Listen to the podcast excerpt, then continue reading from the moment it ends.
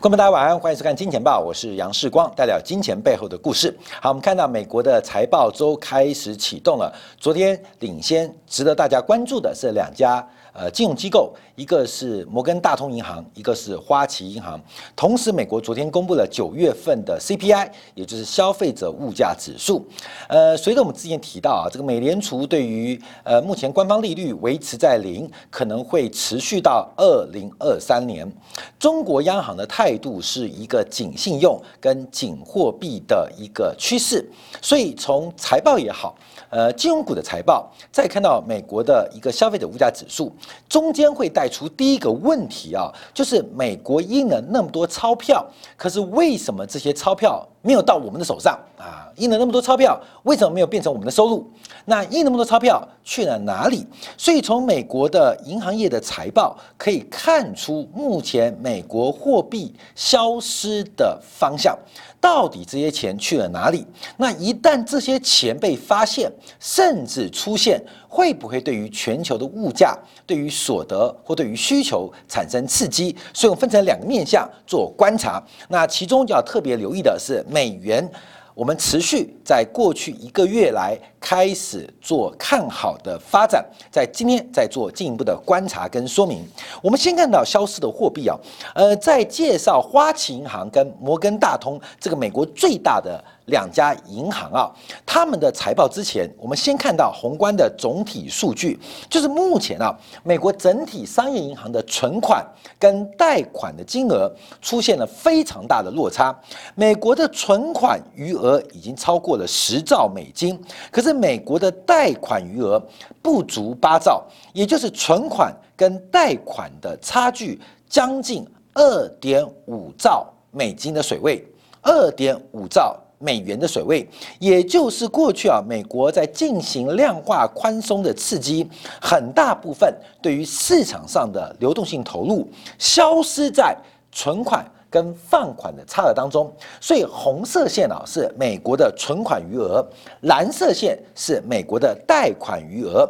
那这个差额是非常巨大，所以我们看到存款其实在过去来讲，它是在货币扩张的过程当中是稳定的走高，甚至在美联储扩大资产负债表。释放流动性印钞的前提之下，它加速走高，所以从红色存款可以看到，其实美国的流动性，特别是存款部分是持续的攀高。那作为一个金融市场间接金融商业中介流动性或资金中介角色，就是银行。银行收到那么多存款，可是并没有拿出来进行。贷款跟放款的业务，就是蓝色这条线。美国目前的放款规模，其实不仅是今年，从过去一段时间我们看到就没有明显的突破，就是存放款的差距是一直维持相当大的格局。我们再从这张图啊，可以看到更近、更近的一个现象。刚刚那张图啊，还是过去几年的发展，这张图是更近的现象，就是美国超额存款准备金。在美联储，就是美国央行的体系当中的超额准备金，那目前是超过了两兆美元。其实过去啊，从两千零八年大量印钞之后，很多的商业银行，不管是外资银行、大型银行还是小型银行，其实都出现了一个放贷意愿薄弱的一个倾向，所以大量的流动性、大量的存款的这个流入，很多钱。商业银行只能把这些多的存款转存到美联储的超额准备金的户头当中，所以黄色的代表是外资的银行啊，可能有德资、德意志银行，可能有中国银行在美国的分行等等。那这个红色的是大型的。存款商业银行，那蓝色的是小型的存款商业银行。啊，我们从这张图可以看到几个现象。第一个就是蓝色的小银行，基本在美国目前的金融体系当中，它所占的地位是持续持续的比重降低。那在过去啊，两千零八年之后启动的 QE，我们看到了外资银行，外资的银行在美国的分部所持有的美元流动性是不断的暴增。那没有地方去，就只好转存到美联储的超额准备金的户头赚取非常微薄利息。那另外就是呃大型商业银行，所以在这一次新冠疫情爆发之前，我们看到美国主要具有超额美元流动性的大部分是来自于外资银行所持有的美元部位。可在这一次新冠疫情啊，从三月份美联储把利率快速降到零，而且无限量的买进，包括了政府公债跟市场的证券商品、债券商品之后，大量的流动性反而是流进了美国的商业银行。要注意到黄色的区块正在缩小，黄色区块在缩小，代表外资银行在美元的这个剩余啊，或是流动性的。这个充沛的程度啊，其实已不弱过去二零一四、一五、一六年这一次主要的流动性停泊在美国的大型商业银行，所以我们从美联储的超额准备金的户头可以看到这个现象，这像冰山的一角。没有，就是你钱多到实在没地方去，才会把钱去存在美联储的超额准存款准备金的户头，赚取非常微薄的利息啊。所以从这个现象，除了看到超额准备金的一个规模之外，另外也可以看到目前流动性，就是超额的剩余在谁手上，谁把央行印的钞票给雪藏了起来。好，第一个排除外国的。外资银行啊，外资银行可能本身在全球目前流动性是相对放慢的。那美国国内的小银行并不明显，主要是红色这一块啊放的非常非常大。所以我们马上看一下，在昨天公布的摩根大通跟花旗银行的财报，公布了非常多的一些细节。过去商业银行的放贷的水位，可以常常讲是经济的领先指标。有钱好办事嘛，所以商业银行所反映的财报，包括对于消费金融、消费者的信用贷款、呃房贷或车贷。会有非常重要的领先作用，因为你买房子要先办贷款嘛，你车子要拿到手，你要把贷款办下来嘛，你的信用卡的花费从银行的财报可以看得出来，这是属于零售银行部分。那批发银行或是投资银行，他们对于景气的掌握度，基本上可以当做一个领先指标。昨天晚上，摩根大通跟花旗银行公布的财报，他们的营收跟盈余的表现都大幅的超出市场预期。我们先从美股盈余做观察，摩根大通啊。第三届财报，每股的 EPS 是二点九二美元，这比去年同期的二点六八美元是出现了超过十 percent 的增长，而且比市场预估的二点二三美元出现了一个非常大的溢价，非常大的溢价。那获利金额是来到了单季九十四亿美元的水平。那花旗银行的 EPS 是一点四美元，每股一点四美元。第三季，那比去年的二点零七美元是出现下滑，可是比市场预估的零点九一美元高出了有五成之多，也就从营收，甚至大家关注的盈余，摩根大通跟花旗其实都交出了一个非常令大家意外的利多财报。可观众可以从 K 线做观察，昨天晚上包括了摩根大通。包括了花旗都出现了一个长黑的发展，从长期的走势观察，更是一个非常非常弱势的变化。在今年六月初见到高点之后，其实从六月份以来，包括了摩根大通，包括了花旗，尤其是零售银行、消费型银行的花旗，跌幅是更为更为的。惨重啊！从原来的六十二块跌到最近只有四字头，跌掉了三分之一。摩根大通从一百一十五块跌到现一百块附近，跌幅也有两成。所以，我们看到，虽然第三季出现了非常大的利多意外，意外利多，可是股价在昨天是开高走低，出现一个长黑的发展。从过去这一季的发展，股价发展完全跟财报是出现背离的过程。所以，到底？摩根大通跟花旗，他们财报的一个领先指标的意义跟地位，能够反映美国的经济吗？能够刺激他们的股价吗？产生极大的疑虑。我们看到他们在第三季的坏账冲销，摩根大通冲销掉十一点八亿元啊，十一点八在这边哦。那花旗啊是冲销了十九点二亿美元。我们以摩根大通为例啊，因为摩根大通目前已经提拨的损失是三百四十亿美元的准备。提拨了三百四十亿的坏账准备，三百四十亿美元哦，仅仅冲销掉十一点八亿美元。所以从 EPS 营收是利多之外，从目前的呆账跟坏账的水平跟发生的可能，也看不出美国经济恶化的脚步啊。这是从财报哦，我跟你讲，我们单一面向做观察，可是股价仍然大跌。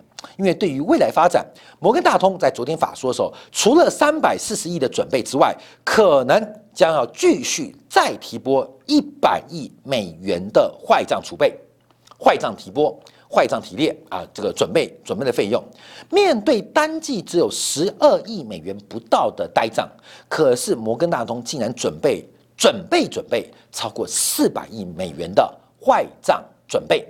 坏账损失，哦，这是个费用哦。关没有提拨这些钱，会直接影响到摩根大通，包括了员工，包括了职工，包括了 CEO，包括管理阶层的分红跟福利。所以摩根大通赚的所有的钱，都几乎用来提拨代账，所以也没有做增资，也不做分红，也没有做库藏股的回购动作。所以摩根大通，包括了花旗，其实对于二零二零年之后的景气。感觉上有非常独到哈不同的地方，把赚的所有钱都拿作来进行坏账准备的提拨，坏账准备提拨，所以昨天股价为什么大跌？因为哇赚好多，一季快赚一百亿美金呢。结果摩根大通的财务长跟 CEO 讲，我们准备把这些赚的钱全部做坏账准备。为什么要提拨？为什么做那么多坏账？因为未来的资产负债表的品质是没有信心的，没有信心的。好，另外我们观察，因为这几个数字很特别啊，包括从信用卡逾期，信用卡逾期的指标，通常我们说信用卡逾期九十天作为指标，你知道吗？花旗的信用卡逾期比例有低到什么地步吗？只有百分之一点零一，也就是花旗的客户，花旗信用卡客户，他们。九十天内，预期九十天没有还本也没有付息的客户比重金额比重只有百分之一点零，这是一个非常低的数字。摩根大通的信用卡部门预期超过九十天的，仅仅只有百分之零点六九。所以，我们看到整个第三季财报，不管是投资银行业务，还是批发业务，还是零售业务，其实摩根大通跟花旗银行看起来是完全完全的是大幅的利多跟利好，股价是大跌哦，波段也是下跌的哦。为什么？因为从很多底层数据透露出不太妙的变化。摩根大通公布啊，他们这个信用卡消费啊，今年第三季跟去年第三季同比是衰退百分之八，那花旗是衰退了百分之十。所以我们看到，从很多底层就是不太正常，不太正常。这个底层消费啊，摩根大通也好，花旗也好，对于未来看法是非常非常的诡异。我们另外看一个数字啊，摩根大通第三季的财报，它公布的一个很特别数字，它的存款的余额啊，年增率高达三成，存款总金额创下了历史新高，高达了两兆美元。可是要注意哦，它的存放比低到。不到百分之五十，收了两兆美元的存款，收了两兆美元的存款，结果只贷出去九百九千九百一十亿美元，收到两块存款，只贷出去一块，也就是大家存到摩根大通存了两兆，摩根大通只贷放出一兆，这个存款两兆本来是一个有成本的概念，因为。给客户利息，这个利息对于商业银行来讲就是利息支出，就是种成本。可是目前因为零利率的环境，使得摩根大通也好，包括花旗也好，决定决定不冒风险，你存款存进来 OK，可是没有放贷意愿。所以我们看到摩根大通的存放比，去年同期是百分之六十四，这个百分之六十就一百块的存款。只贷放出去六十块，其实这个比例已经很低哦，已经很低哦。到最新公布财报，剩下百分之四十九，这个比例更低，仅仅只有百分之四十九点五左右的水准，就是更低，几乎是创下有史以来最低的一个存放的比例，也代表摩根大通很害怕进行放款。我们看花旗的一个存放比例啊，花旗的存放比例，它的存款也创新高。来到一点二七兆美元，是历新高。可是我们看它的放款比例仅仅只有七千一百九十亿美元，它的存贷比来到了百分之五十七。后面我们看这个数字啊，这是这一段这一段，后面这一段这一段，这是一九九八、一九九九一直到两千零八年，后面有花旗过去的存放比在九成之上。美国几乎是没有存款准备金限制的一个金融银行制度啊，所以过去啊，在本世纪初的时候，你从存放比例处观察，花旗的存放比甚至高达九成，也就收受十块钱的存款，会把其中九块钱贷放出去，仅仅留一块钱，可能做流动性的安排，进行一些这个风险上的一些防火墙。可是到了两千零八年之后。这是这一段，各位，这一段我们把蓝色线画出来，蓝色线画出来，这一段花旗银行的存放比就已经降到了八成甚至七成的一个水位。最新这一段是新冠肺炎之后，这个存放比再降，降到了六成不到。所以你从三阶段观察，看到花旗也好，看到了摩根大通也好，都出现了一个非常诡异的变化，一个是没有放贷跟借款的方向。跟渠道，另外是本身没有放贷的一个积极的情绪，这就是美国商业银行的一个变化跟观察。我们看总表可以看到另外数据，美国四大银行包括了富国，把美国银行也加进来，可以看到存贷之间的差距是越拉越大，越拉越远。从过去最保守的就是摩根大通，其次是风险存放中性的花旗，还有即将公布的美国跟富国银行。从原来比较积极的商业银行或比较消极商业银行，同样初步一个变化。他们对于未来的前景是担忧吗？还是在零利率的环境之下，无法净利差、存放的利差无法覆盖可能？出现的信用风险，我们讲的并不是说信用风险很大哦，美国经济要崩溃哦，可能信用风险不大，就像是美国现在信用卡预期，花旗只有百分之一点零一。摩根大通只有百分之零点六九，这种预期的比例是上个世纪的十分之一，你知道吗？花旗以前信用卡的预期可能高达两位数字，可能百分之八，可能百分之十二，现在只有百分之一点零一，这种信用卡预期的比例低到不可思议。好，可能观众朋友问题来了，因为过去花旗的信用卡余额的利率是百分之十五、百分之十八。它的预期百分之十，相对于它的利差百分之十八，中间还有八 percent 的利润哦。就是它放贷信用卡，信用卡你只要这个循环使用的话，我可以赚百分之十八的利润，可以 cover 我百分之八、百分之十甚至百分之十二的预期，你懂吗？还赚六个 percent，六个点。现在呢？现在存放的利差，你不要说十 percent 了，有没有一 percent？只要你一 percent 都没有。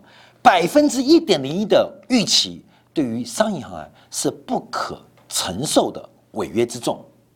就是现在的利差太小了。虽然花旗的违约率只有百分之一点零一，摩根大通只有百分之零点六九，低到不可思议，对不对？可是现在存放利差可能连零点六九都没有，都没有。也就是，就算管理客户管理再好。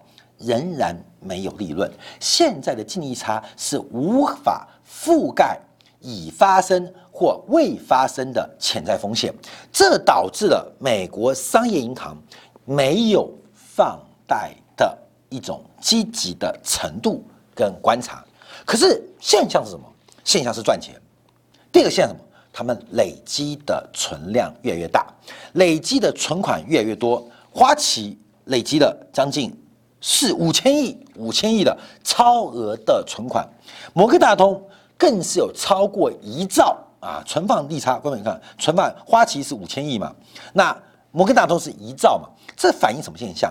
其实满地都是子弹哦，有没有看过让子弹飞一样，满地都是枪哦，满地都是枪，满地都是子弹，可是没有人敢捡，这个没人敢对黄四郎做挑战嘛。因为黄四郎的余威，狐假虎威，在这个让子弹飞当中，由周润发扮演黄四郎的角色啊，这个当时啊，大使到处放枪到处放枪，到处发子弹，可是没有人敢捡枪或捡子弹，因为大家害怕黄四郎的这个影响力跟他的势力。可是这个枪跟子弹就在马路上，这个枪跟子弹已经堆成跟山一样，会发生什么事情。所以我马上看到美国昨天公布的九月份消费者物价指数，这个九月份的消费者物价指数相对于去年同期是百分之一点四。年增率比八月份的年增率一点三 percent 是小幅的提高，小幅提高就是目前的这个消费者的年增率啊是小幅提高。那月增率是百分之零点二，百分之零点二，可月增率相对于八月份的零点四放缓，也就是微分的角度啊，整个美国的消费者物价指数的增速在九月份感觉是变慢的。感觉是变慢的，所以我们看到黄金、白银价格为什么最近啊备受压抑啊？因为美国的物价并没有出现积极的证据跟证明，让实质利率让黄金有抗通胀的风险啊。这是目前的数据哦，观众朋友先提到这是目前的数据哦。好，可是这个事这个事情很快就要出现一些改变跟变化。我们先看到美国劳工部的解释啊，美国劳工部解释，九月份 CPI 相对于八月份上涨零点二 percent，主要是因为二手车跟卡车价格大幅的走高，而且创下一九六九年有统计以来最大的单月增幅。这主要是受到了整个运输啊这个物流产业的旺盛需求，还有停工停产导致的供给不足所出现的一次性的原因。可是后面我们要观察到另外一个很重要的现象哦。等一下，我们讲现象，这个现象，因为通胀不是不来，黄金不是不涨，都在等待枪声一响，枪声一响，所以到底何时对待目前的环境，商业银行也好，一般企业也好，家庭单位何时会把枪跟子弹捡起来，针对黄四郎开枪？开枪，我们从另外数据做观察，我们分成两个角度。第一个角度，我们先看到基期，因为比的是同比跟环比，比的是年增率跟月增率啊，年增率跟月增率。我们先分析过去啊，这二零一五、二零一六、二零一七、二零一八、二零一九跟二零二零。我们先要理解哦，这个同比概念，你像二零一七年的下半年在这边比较低嘛，比较低嘛，基期低，所以你看二零一八年的下半年。就会比较高，看到没有？就比较高。二零一八年的下半年就比较高。我们看到二零一八年的上半年在这边啊，在这边比较高。二零一九年上半年就会比较低，相对概念，积极关系，积极关系。像二零一九年下半年，在美国降息的刺激当中，基本上又出现一个比较高的过程当中，所以会有个比较哦。所以为什么？为什么今年的？第三季、第四季的物价，第三季的物价可能会比较低，因为去年底的物价偏高。去年底物价偏高，那第二季，第二季我们指的就是这一块，这一块是这个新冠疫情的影响。好，关淼来看二零二一年的预估。二零二一年面对的基期是我现在画出紫色这一块的基础哦。二零二一年最慢。三月份开始就要面对一个非常低基期的比较，到了明年三月份第一季末甚至第二季初就要开始哦，会经历至少六个月以上的低基期，会经历至少六个月的低基期，也就是我们先不管，先不管它的绝对金额跟绝对物价，光是从年增率。跟月增率做观察，特别是年增率在这一块紫色线，它会出现一个很大的转折，甚至会扩大。我把这个紫色线再扩大，从明年的二月、三月，最快就二月，最慢不会拖过三月，它会出现一个非常重要的低基期的比较概念，也就是物价会出现非常明显的年增或同比的上扬。年增或同比上扬，所以你往前倒推，往前倒推，对于通胀议题最敏感的大类资产，它不会那么晚发动，它会提前一点点发动。那这个提前就是我们之前提到，黄金测不满足就让它满足就好，需要的是时间跟空间。关没有？你可以等，现在已经十月份哦，现在已经十月份哦，黄金下一次的出手机会会随着通胀的。抬头会重新出现，它不会落后于通胀的发生，而会领先通胀的发生。所以黄金的机会正在逐步接近。哎，不是叫你买啊，关没有？呃，好不容易卖掉了，你就不要那么快接回来啊！你中间可以做黄豆嘛？黄豆，呃，我们在今天讲中也非常准确跟大家讲了这个满足点啊，所以很快的做的算很不错。那因为我们现在不能针对个别资产做太多说明啊，因为光是台湾的观众影响力很巨大。光妹，你知道那天我们节目啊做这个黄豆的涨幅满足满足就好之后，隔一天台湾的黄豆 ETF 创下了历史天量。杀到了变折价，所以其实我们做节目啊，非常非常的敏感，不能针对个别的投资标的进行说明，因为光是这样一讲，这个台湾就接口投信的黄豆 ETF 啊，散户最好和方便。节目做完了，隔一天创下历史天量，而且杀到变折价。这个就对我们啊，假如进行非常细微说明的话，会带来很大的困难，会变成一个踩踏效应，你知道吗？这个讲的更明确一点的话，那可能踩踏会更严重。那假如是多方的话，会变成溢价效应，这种溢价的发展也是我们会担心，怕会影响投资人的一个呃长期报酬的可能性，所以我们不会做个别商品或个别股票或个别的一些。呃，进一步的追踪或说明，有时候只是分析，但我们不能讲明确的这些投资多啊、空啊、买卖不能做啊，不能做，只能做分析，只能做分析，做做新闻分析，做做产业分析，做做宏观分析，不然的话，这个影响很大。所以我们先跟大家报告，就是说从这个价格，呃，CPI 先跟我们有什么关系？先注意到，对于抗通胀的大类资产。你可以往前做估算，好，这个第一个观察，好，这是机器的角度哦。我们分析一个东西，因为你要知道嘛，通胀明年百分之三啊，明年这个时候百分之三点五，你觉得会怎样啊？那已经会怎样了？那百分之三点五，那怎么来？百分之二点八怎么来？要先做预估。所以第一个面向是从机器的角度，第二个面向是我们要看一下从这个 CPI 的表格当中看到了什么样的变化跟发展。从 CPI 的表格当中啊，这个表格啊，我们的金淘系做了非常大的功夫啊，把它翻译成中文啊。我们先看文字的说明。九月份的 CPI 主要拉动原因是二手车跟卡车价格大幅上涨了百分之六点七。那拖累 CPI 的主要原因是租金的价格大幅度的放缓。因为美国很多人付不出租金嘛，房租嘛是大放缓，再加上啊过去几个月这个政策的滞后效应，对于呃违约啊，对于付不出房贷的政府有很多的关切跟行政措施，所以房租租金价格的放缓是让整个 CPI 变慢的主要原因。好，关键的问题来了，美国最近的房价是涨还是跌？美国的房价是涨还是跌？面粉涨价。面包会跌吗？面粉跌价，面包还不见得跌哦。但面粉涨价，你觉得面包会跌吗？哈，面粉跌价，面包都不见得跌。那面粉涨价，面包只会涨更多。什么是面粉？对于房地产来讲，土地是面粉；对于租金来讲，房价是面粉。现在美国的房价在创新高，不断的创新高。请问面包会跌吗？关没有？房屋的租金在下滑，很多是因为商业不动产，很多是因为零售店面的拖累，也是。但最大的原因是来自于住宅，因为它是消费者物价指数。其实从这个指标当中看的更多是租赁的一般住宅住用啊，这个居住使用的消耗，而不是指的零售店面。那美国房价在涨，请问租金能跌多久？光明，你去想这个问题就知道了，能跌多久？能跌多久？好，这是第一观察。所以上涨拉动的啊不可持续，那更重要拖累的，它更不可能持续。好，这个第一观察。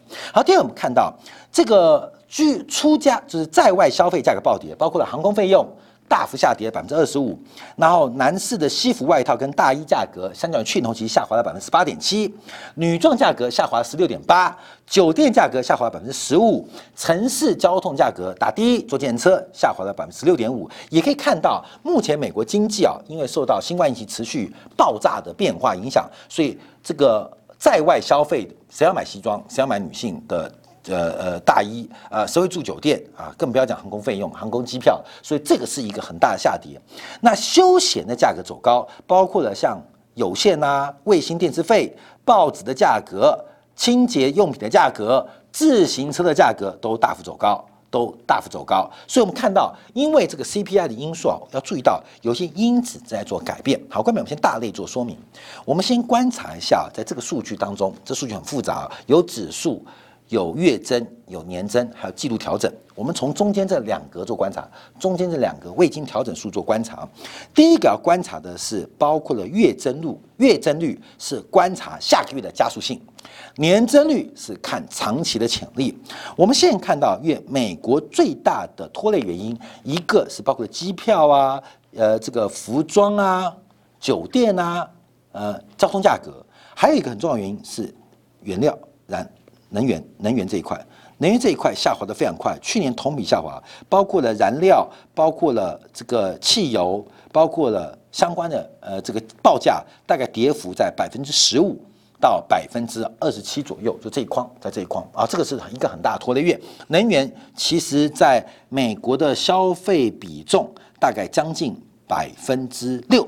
百分之六，就消费者物价指数百分之六啊，算是个蛮大的权重哦。他们是一个最大拖累的原因嘛，因为百分之六下滑百分之二十嘛，啊，官本会算，占整个 CPI 的百分之六，那这个百分之六下滑百分之二十，也就是它长期来讲是拖累了美国的物价百分之一点二，百分之一点二，你把它加回去，那美国消费者物价就是百分之二点九，那汽油。天然气会不会再跌？我觉得空间有限，涨还不一定，跌有限。也就是，也就是明年这个时候，明年这时候，把消费者物价往下拖累一点二个百分点的能源类不见了。所以油价在大跌，油价大跌的可能性越来越低啊，越来越低。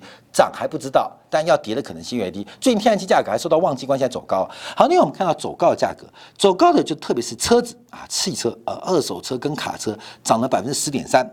他们占多少？他们占整个权重的百分之二，百分之二，占百一百呃这个 CPI 里面百分之二，百分之二涨了百分之十，对于整个的贡献就是百分之零点二啊，百分之零点二啊，所以你知道这个拉升的幅度大不大？大啊！可是它不可持续，可这零点二明年也会消失。我们现在观察是租金，因为租金啊还有医疗服务的价格都出现非常大的放缓。这是过去美国消费者物价主要抬升的呃结构，可这个结构受到了行政政策影响，还有大家现在对于去医院看病的消费也好，出现大幅放缓的动作，好，各位可以留意。好，另外拖累很大的方向还有航空公司的票价，航空公司票价占整个消费者物价只的百分之零点六。百分之零点六不高啊，跌了二十五 percent。还有汽车维修跟汽车保险，这个在美国消费者物价的百分之一点六，跌了百分之五。所以，观众可以把它算出来啊。所以你会看到，不管是上升也好，不管是下滑也好，其实很多数据它都不可能在明年持续，不可能明年持续。所以，扣掉很多的这些干扰因素，美国明年的物价，美国明年的物价就只有一个方向啊，没错，一个方向就是。这个方向啊，就是这个方向。美国明年就是在这边，消费物价就在这边。那这前提是机票不能涨哦，医疗不能涨哦，租金不能反弹哦，汽油不能弹哦。看没有？在这个前提之下，美国物价会在这边。他们随便的一个发动啊，石油走出一个大反弹回升行情，或机票爆炸性的上升，因为什么？空姐裁光了，飞行员裁光了，飞机都坏掉了，所以明年回升。假如回升啊，我们的假设是不回升哦。假如忽然明年疫苗出现了啊，疫苗打下去，不仅新冠肺炎好了，连新冠脑炎也好了，什么病都好了，大家要出去玩了，看没有？这是不可能发生哦。发生的话，这物价。就在电视机上面啊，看到没有？这就是我们观察的方向。好，所以我们最后观察一个，第一个，这个通胀的数字什么时候会发生？通胀的数怎么发生？我们今天本来做另外一张表，是讲到实质的消费物价，其实一再涨啊，并没有跌过。但我们看数字，看数字什么时候发生？最快就明年二月份，最慢不会拖过三月底啊。美国的物价，全球的物价，不管同比的年增率、环比的月增率，都要开反弹。到反弹，好，所以往前推，抗通胀的大宗商品就会有进场的时间点，甚至会有进场的时间压力啊。关明要可以做一个观察跟留意，不是现在哦，看到没有？不是现在，我们也说黄金啊、白银啊或房地产现在怎么样怎么样？这抗通胀很多东西啊，就马上要怎么样啊？马上怎么样啊？不要来找我麻烦，我是跟你讲，我们做宏观经济预估，但你自己要去投资投机，自己斟酌，自己斟酌办理啊。所以通胀啊，就在那时候会发生。那现在迹象越明显，从美国商业银行的存放款的巨大落差，这像是满街的子弹跟满街的枪。我们看到，从物价的数据，不管从结构还从阶级观察，明年这个物价就会像这个那个坏蛋叫什么？这个黄四郎对手叫什么？这个上面都是啊，张麻子啊，张麻子，张麻子为什么在黄四郎家的门口疯狂开枪？光美，你去想哦，疯狂开枪。满地银行的超额枪跟超额子弹，随着这个张麻子的对空鸣枪，它会改变市场的情绪跟倾向，这是我们特别针对二零二一年要做观察的。而就再次跟大家提醒，在一个收缩的美国，在一个拜登当选的未来，再加一个通胀前景的过程，美元的行情是。不能不提防的，分享给大家做观察。好，感谢大家收看，明天晚上八点，杨世光的《见报》与您再会。